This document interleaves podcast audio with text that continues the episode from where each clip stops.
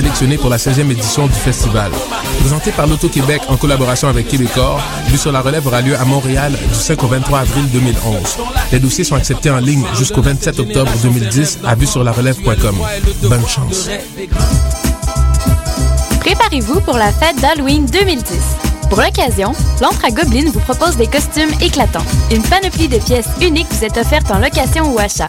Plus de 3000 costumes, 6000 accessoires et décors de tout genre et de toutes les époques. Des costumes allant de l'homme de Cro-Magnon à aujourd'hui, passant par le médiéval et le disco. Aussi, la costumière Guylaine Champagne vous confectionne des créations uniques sur mesure signées Goblin. Vous pouvez réserver vos costumes par téléphone ou en ligne. Pour tout savoir sur l'Entre à Goblin, visitez le www.goblin.com ou rendez-vous directement en magasin situé au 1615 rue Airies à Montréal.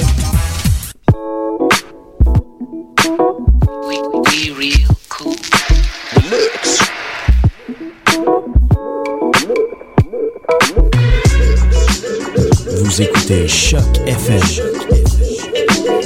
l'alternative urbaine.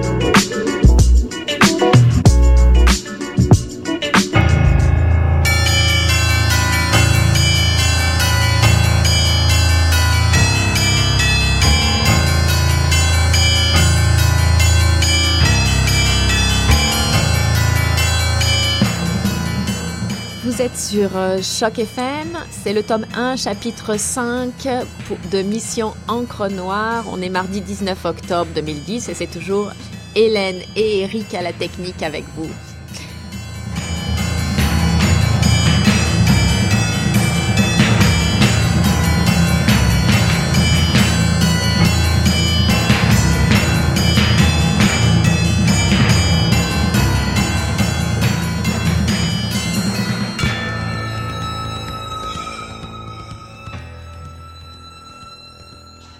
Soudain, le visage de Cro-Mag s'éclaire, et la hyène est à côté de moi. Très grande, les joues creusées. Rébane fumée de mec, blouson étriqué en cuir blanc, elle se prend pour une star. Cro-Mag me désigne du doigt et elle me tend la main.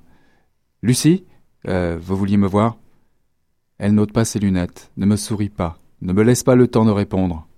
Euh, vous me donnez cinq minutes? Je dis bonjour à des amis et je reviens vers vous.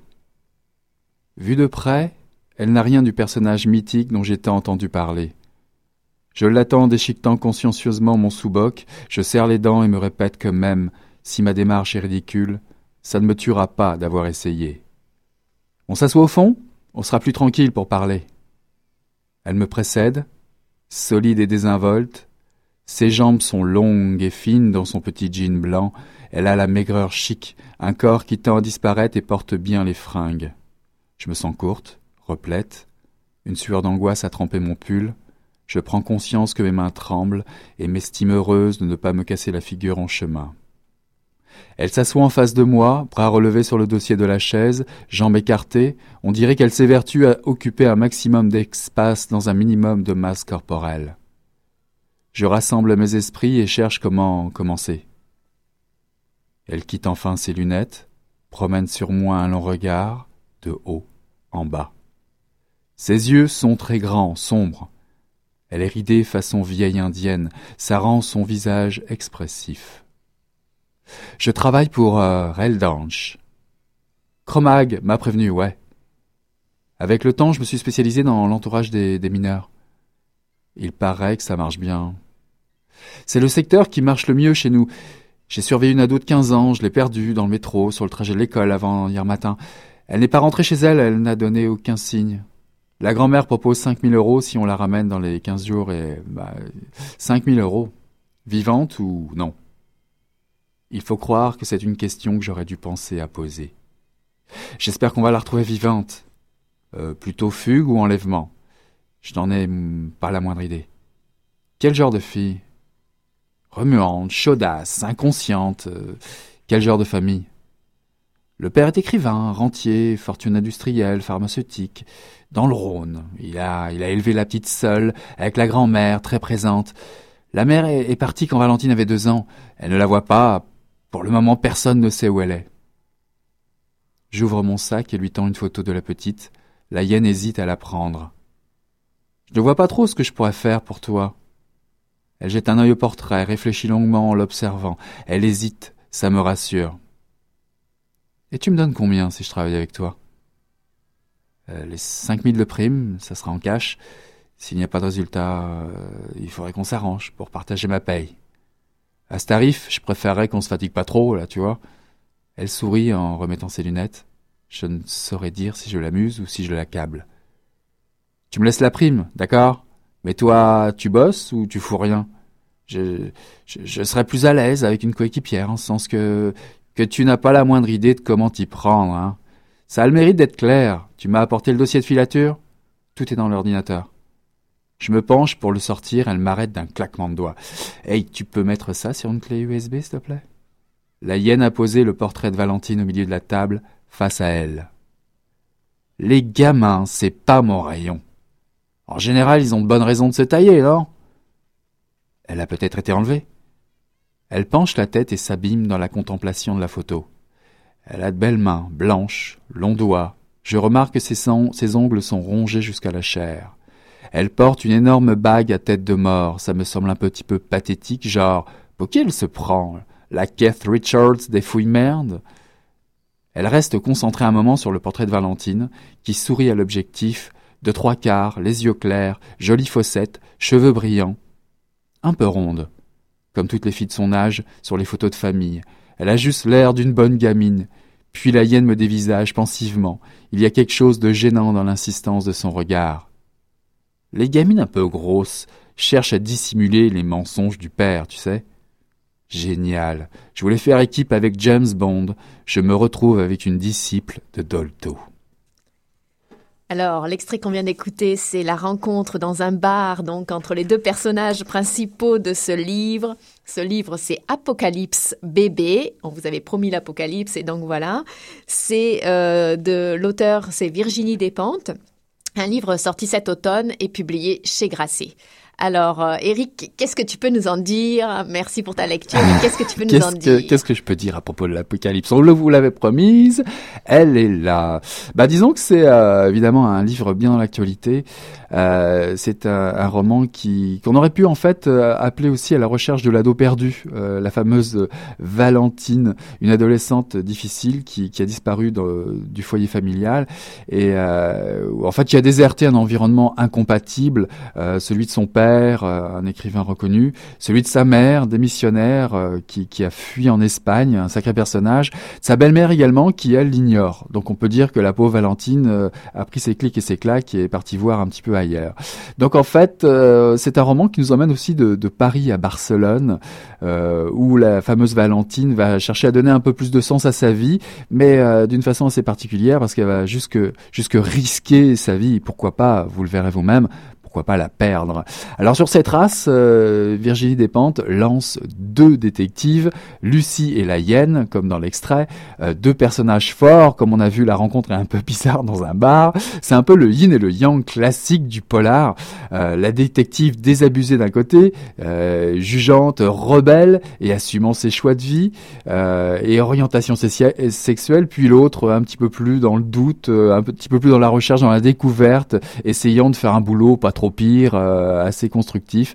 Et tout ça va se mélanger dans un polar fort intéressant. Donc il y a beaucoup de personnages féminins qui, qui dressent un, un, portrait au vitriol des, des, des, de différentes figures des femmes modernes, euh, parfois égarées dans leur euh, trajectoire un peu incertaine. On va dire qu'elles ne sont pas toutes seules, mais enfin c'est assez intéressant de voir ça. Je vois pas on parle de, de la starlette, on, on, voit une bonne sœur, les, les, unes sont politisées, les autres non, les autres sont, sont euh, euh, sous la coupe de, leur mari. Euh, chacune, il y a aussi des gars quand même. Oui, il, y a, quelques gars, mais on est quand même dans un dans un monde féminin. Et d'ailleurs, chaque personnage est présenté dans un chapitre particulier. On voit, sans tout vous révéler, mais on voit quand même l'histoire évoluer à travers chaque personnage. Ça, j'ai trouvé ça vraiment intéressant. Oui, en fait, chaque personnage prend la parole et quelque part se présente, etc. Donc on voit d'où il vient, un petit peu où on en est dans sa trajectoire, mais à chaque fois, ça fait avancer le livre. En fait, on repart pas de à chaque fois. À chaque, à chaque fois, il y a quand même de l'action en fin de. On perd pas le récit. Le, le récit avance toujours, donc c'est ça qui est intéressant, mais il est vu par les yeux des différents personnages, même si euh, Lucie, euh, la détective euh, de départ, est toujours est quand même le narrateur principal et qu'on la retrouve plusieurs fois. Et puis le talent, le talent de Virginie Despentes, c'est aussi de, prendre quasiment la langue, la langue dans chaque milieu, dans chaque milieu où elle fait traverser ses, personnages. Euh, elle, prête sa voix pour cadrer chaque point de vue, euh, dessiner pour dessiner un aperçu de notre notre monde euh, contemporain. D'ailleurs, peut-être même notre monde contemporain a apocalyptique, d'où le ouais. titre. Donc c'est un, un, roman, un roman euh, assez noir, mais très rythmé, très emballant, euh, qui se lit vraiment d'une traite, je vous le promets. Euh, évidemment, c'est un roman euh, très corrosif, à ne pas mettre entre entre toutes les mains. Autant dire, bah, précipitez-vous, c'est toujours euh, le, mot, le mot chaque semaine pour lire euh, un roman euh, sans, sans vraiment euh, faux, faux semblant, puis surtout quand même une sorte de déclaration finale, euh, euh, si on prend un résumé du livre, euh, ému quasiment à toutes les Valentines abîmées de la Terre, euh, abîmées Ouais. par le monde des adultes. Oui, il y a ça, mais euh, en fait, il faut quand même dire, tu dis euh, précipitez-vous, c'est quand même un roman très rock, assez âpre, rugueux, enfin Donc dur. nécessaire. Ouais.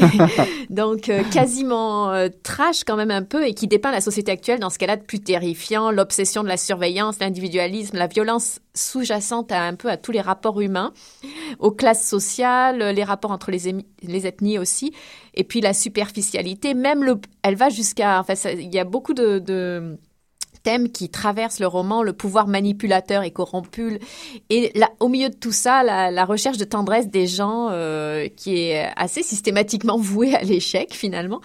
Et euh, moi, ce que je trouve surtout, euh, je voudrais juste dire ça avant qu'on écoute peut-être la musique, c'est qu'elle n'a quasiment aucune pitié pour ses personnages. C'est tous, elle les comprend, on, elle, on sait d'où On est dans la ils sont satire. partis. Satire sociale, Ouais. toujours. Mais toujours. alors, elle, elle- vraiment, elle décrit, euh, ils ont tous des bonnes raisons d'être ce qu'ils sont, mais euh, en même temps, euh, elle ne les épargne pas. Ils sont tous quelque part dans la petitesse et l'étroitesse de vue. Ils sont, ou même s'ils sont profond- profondément révoltés, Elle ça tranche reste dans de le vif. façon Elle assez tranche dans le égoïste. vif. Oui, ça reste égoïste, exact. Ouais. ouais, et elle ouais. a, elle est dure avec tous ces personnages. On disait souvent des romans les, les fois précédentes euh, dans Mission Encre Noire, euh, des auteurs qui avaient beaucoup de tendresse pour leurs personnages. Je trouve que là, c'est absolument l'inverse avec Virginie Despentes, et c'est ça qui en Sans fait un roman rock. et l'humour grinçant des personnages. Il y a beaucoup d'humour aussi par moment sur des Et- personnages qui sont à fleur de peau. Ouais, à fleur de peau, mais elle est dure avec eux et le roman est rock et il est dur dans ce qu'il dit de la société. Voilà, c'est vraiment. Mais moi, j'ai trouvé que c'était euh, assez euh, nécessaire. Oui, bah, j'ai passé un bon moment en tout cas à le lire. Ouais, euh, moi aussi. Et puis on est on est pris dans dans on est pris dans l'intrigue quand même. On a envie de savoir ce qui est ce qu'il advient. Donc en restant dans le rock évidemment et, euh, et en restant dans de- la recherche de tendresse, Grinderman, No Pussy Blues.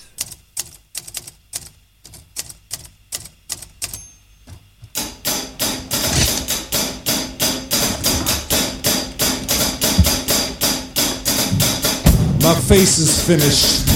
My body's gone, and I can't help but think, standing up here in all this applause and gazing down at all the young and beautiful with their questioning eyes, that I must, above all things, love myself. That I must, above all things, love myself. That I must, above all things, love myself.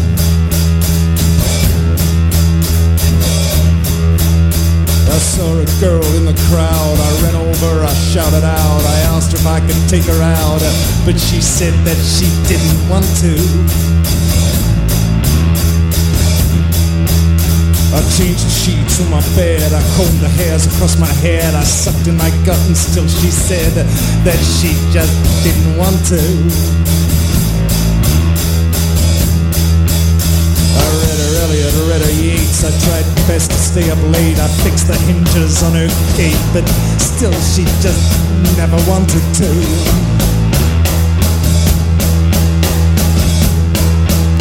I bought her a dozen snow white doves. I did her dishes in rubber gloves. I called her honeybee. I called her love, but she just still didn't want to. She just never wants to.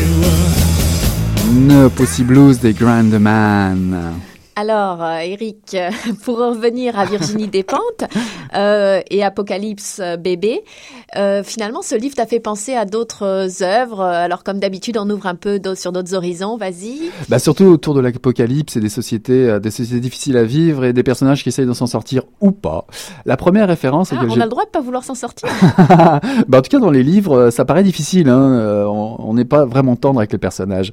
J'avais pensé d'abord au bébé de la consigne automatique, un roman culte de Ryu Murakami, qui donne une vision d'horreur de, la société japonaise.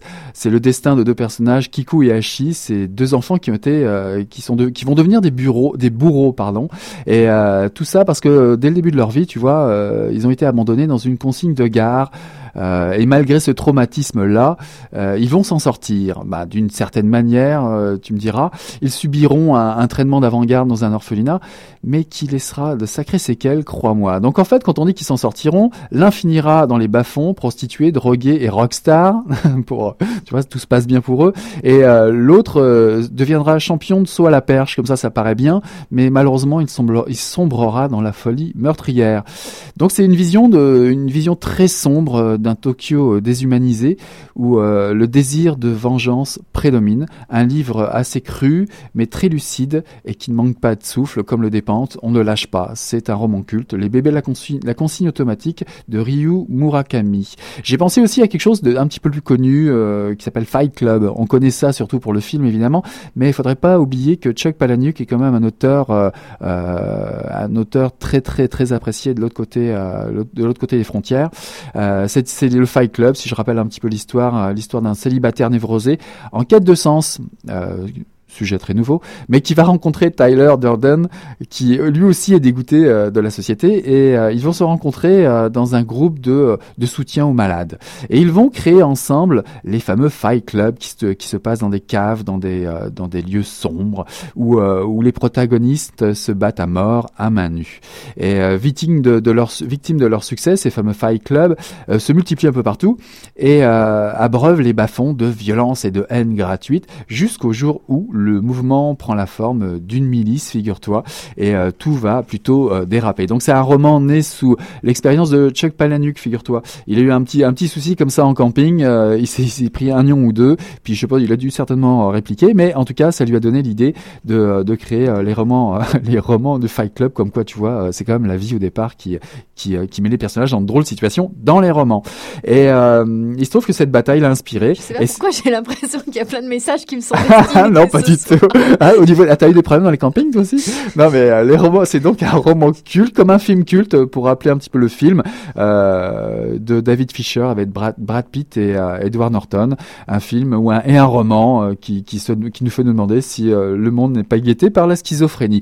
deux films justement, pour aller un petit peu plus vite, Crash de David Cronenberg, c'est l'histoire d'une sorte de secte qui va qui va se créer autour d'un couple dont la vie sexuelle s'essouffle, toujours des gens qui vont très bien, mais qui va trouver de quoi euh, pimenter ses ébats amoureux euh, grâce aux accidents de voiture. Donc on retrouve euh, James Spider et Rosanna Arquette dans, des, dans les, les rôles principaux.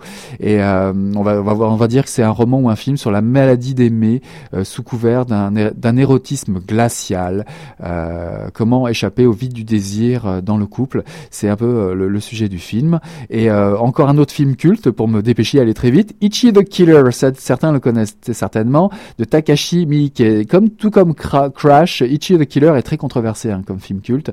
C'est euh, l'histoire. Je veux les voir alors. Ouais, ouais, ouais, c'est l'histoire de Ichi, un, un, un, japonais qui a tué euh, le boss d'un groupe de yakuza qui, qui n'arrête pas de lui courir après. C'est, il est atteint d'une certaine maladie mentale qui est contrôlée par hypnose pour les tuer un maximum de yakuza. Alors je dis pas l'état du film. C'est du brut, c'est très proche de l'ambiance de Gaspar Noé qu'on connaît bien avec euh, Irrésistible, euh, mais c'est une, c'est un chef-d'œuvre de poésie noire. les uns aiment, les autres détestent, mais écoutez, je vous le recommande. Hein, parce ça, laisse euh, rarement euh, sans, réaction. Alors moi, j'avais vu euh, le premier film, enfin le film Baise-moi de la fiction issue du premier livre de Virginie Despentes. Et puis vendredi dernier, au Festival du Nouveau Cinéma, j'ai vu Mutantes, son dernier film, qui est un documentaire qui part des États-Unis et qui va justement jusqu'à Barcelone sur le post-féminisme porno-punk. En fait, il faut toujours que je dise ça dans l'ordre parce que je sais jamais trop dans quel ordre on dit ça. Et après, c'est mes romans qui sont pas bien. Hein. Post-féminisme porno-punk. C'était un documentaire en anglais, alors j'ai peut-être pas compris absolument toutes les nuances, mais c'est très intéressant parce que ça remet dans le contexte historique américain euh, des, du mouvement, des mouvements féministes euh, pro-choix euh, au niveau corporel et sexualité. Donc, ces femmes qui se sont battues pour le libre choix de la prostitution et de la décriminalisation décriminalisation Décriminalisation. de la prostitution, puis la réappropriation du porno fait par des femmes euh, sans que les profits aillent aux hommes, puis du porno fait pour les femmes, éventuellement lesbiens.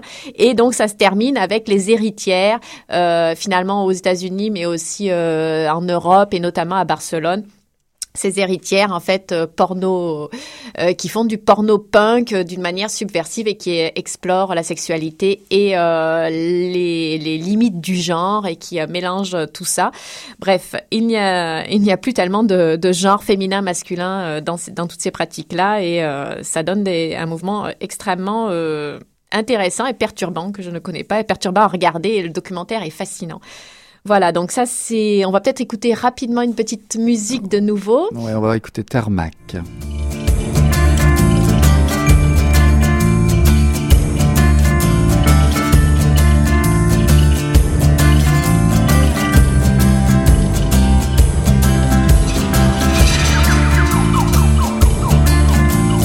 Notre époque résonne telle une porte close. Et nous, comment fait-on Sur quelle idée l'on se repose Notre époque résonne telle une porte close. Et nous, comment fait-on Sur quelle idée l'on se repose Lecteur, cette fois-ci pour notre entrevue lecteur, on a interrogé Sylvain, Sylvain qui est un auteur et on fera son livre la semaine prochaine. Et c'est son livre, c'est euh, Comment appeler et chasser l'orignal, Sylvain Houd, donc qui est publié chez Coup de tête et on lui a fait notre petite, on l'a soumis à notre petite entrevue lecteur. Donc on écoute Sylvain. Hop là, il y a un petit problème technique, crois-moi. C'est parti pour Sylvain. C'est parti. Ce serait sympa, oui. Alors, donc c'est ça, on fera son livre la semaine prochaine, mais euh, c'est quand même, moi ça m'intéressait, c'est un lecteur, comme il dit, un lecteur industriel. Donc euh, voilà, pendant que Eric euh, cherche le fichier qu'on va peut-être retrouver, c'est ça que je voulais dire. Ça m'a beaucoup intéressé cette expression lecteur industriel. Qu'est-ce que tu lis en ce moment? Quel livre je lis en ce moment? Je suis en train de lire le nouveau Down de Lilo. Donc, ça s'appelle Point Oméga chez Actes Sud un roman quand même assez austère et cérébral, mais que j'aime assez. Mais je, lis beaucoup parce que ça fait partie de mon travail aussi. J'ai terminé il n'y a pas longtemps le Michel Houellebecq. Donc j'ai beaucoup de nouveautés parce que ça fait partie du travail. Le Philippe Claudel, euh, Jean Echnoz. Euh, donc assez de littérature étrangère, un peu de littérature québécoise quand même, mais parce que le travail m'oblige à lire de la littérature étrangère. Est-ce que, où est-ce que tu trouves tes livres en général? Tu les as par le travail ou? Par le travail, alors j'en reçois beaucoup, beaucoup euh, en service de presse, ce qui fait que j'ai l'embarras du choix, mais c'est presque un problème parce qu'on en reçoit trop. À un moment, on ne sait plus quoi prendre, alors il euh, faut aller se nourrir euh, dans la presse. Moi, je lis beaucoup de magazines qui parlent de littérature aussi, euh, des critiques euh, dans des journaux français, dans des journaux américains. On fait des petites recherches sur des auteurs qu'on aime bien. et des auteurs qu'on aime suivre et qu'on attend avec impatience. C'était le cas pour Jean Echnoz, qui est un auteur que j'ai lu depuis à peu près ses débuts. Euh, la même chose pour Michel Houellebecq. Donc, il y a des auteurs, dès qu'on sait qu'ils vont être dans la saison, on les attend avec impatience. J'attends bien Philip Roth bientôt, qui va sortir en français. Je les lis en français la plupart du temps, même les auteurs américains. Ah, parce que c'est aussi sur des émissions où je m'adresse à des publics francophones et donc il faut leur parler de livres en, français. Donc quand la littérature étrangère est là, je vais lire aussi le Henning Mankell, qui est le dernier euh, de la série Polar qu'il a fait, l'auteur suédois, où euh, donc son détective devient Alzheimer, donc assez difficile de continuer après ça. donc euh, non, c'est ça, ça, je varie les plaisirs, un peu Polar. Et par exemple, pour le dernier que tu lis, Donne de Lilo, c'est ça, finalement, si tu avais un truc à dire à l'auteur, qu'est-ce que ce serait? Ben, je, lui, je lui demanderais d'où est venue cette fascination sur euh, le film Psycho euh, de, de, euh, il, explique qu'il a vu dans une galerie d'art, euh, ben, pas dans une galerie d'art, au moment, au Museum of Modern Art à New York, une, installation où le film Psycho était projeté en vitesse très ralentie pour durer 24 heures plutôt qu'une heure et demie. Alors, on voyait pratiquement pas les mouvements passer dedans. Alors, j'aimerais savoir quelle fascination il a eu pour ouvrir et fermer son roman avec cette expo-là, parce que c'est comme quelque chose qui est pratiquement dans l'inertie. Et uh-huh. en même temps, paraît-il qu'on remarque des détails complètement différents que c'est selon la lecture complètement différent que dans le film à la vitesse normale, comme par exemple les anneaux du rideau de douche. On ne voit pas du tout dans le film, mais qui paraît-il, quand on le voit en hyper ralenti, on ne voit plus que ça. D'accord. Est-ce que tu as un endroit préféré pour lire à Montréal? La plupart du temps chez moi, euh, étant donné que je, je m'appellerais presque un lecteur industriel à certains niveaux, à certains moments, c'est-à-dire que parfois, pour faire une chronique, pour monter un dossier, il faut lire à ce moment-là.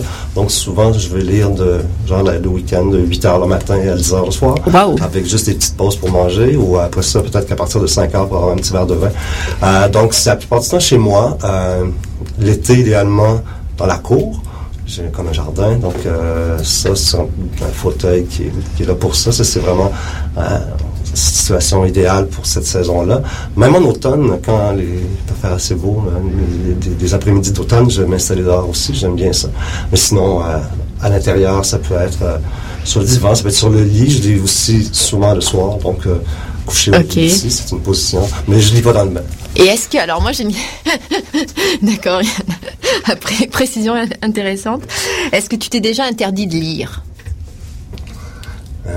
Ben, je me suis déjà décidé de ne pas lire quelque chose immédiatement et de le garder pour euh, un moment. Donc, euh, je me garde parfois des choses que je, je, pourrais lire là, mais peut-être par manque de temps aussi, mais je me, je me dis ça, je vais le lire pendant les vacances parce que ce sera comme une lecture pour ça.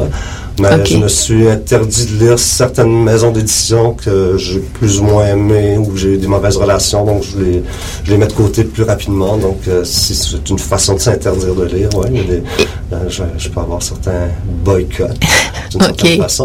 Mais c'est pas rare, c'est rarement contre les auteurs à ce moment-là, c'est beaucoup plus contre. Euh, qu'est-ce qu'est-ce qu'incarne, qu'est-ce que représente une maison d'édition. J'ai des maisons d'édition qu'on aime beaucoup et on va lire, on va découvrir des choses, on va, même si on ne connaît pas l'auteur. Et il y en a d'autres qu'on va complètement éliminer systématiquement. alors? Voilà, c'était donc euh, Sylvain Houd. On va le retrouver la semaine prochaine. Et puis euh, de notre côté, c'est euh, le temps de vous quitter. De vous quitter. Puis désolé encore pour les problèmes techniques. C'était l'Apocalypse qui était en direct avec nous. Bah écoutez, à la semaine prochaine. Salut Hélène. Salut. Au plaisir. Ciao. Fatigue. Mais c'est sûr que y a des, des choses, des fois, qu'on nous demande de lire, c'est plus ou moins envie. Je me cache comme pour les lire, comme. Euh,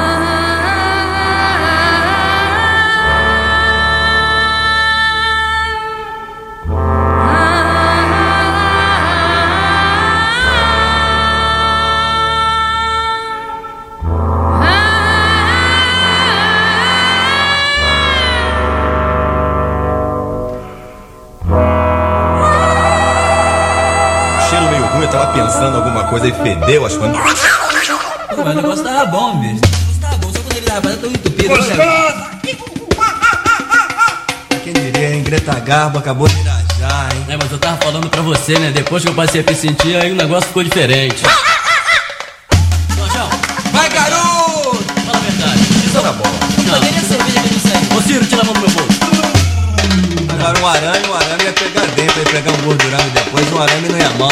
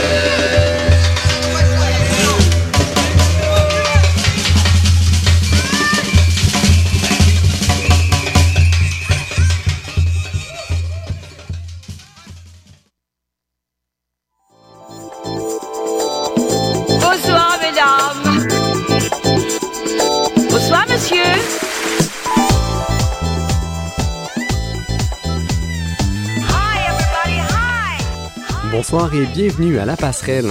Aujourd'hui à l'émission, la créatrice de mode montréalaise Nadia Toto, également en entrevue Annick Charbonneau, la présidente et fondatrice de chicane.com.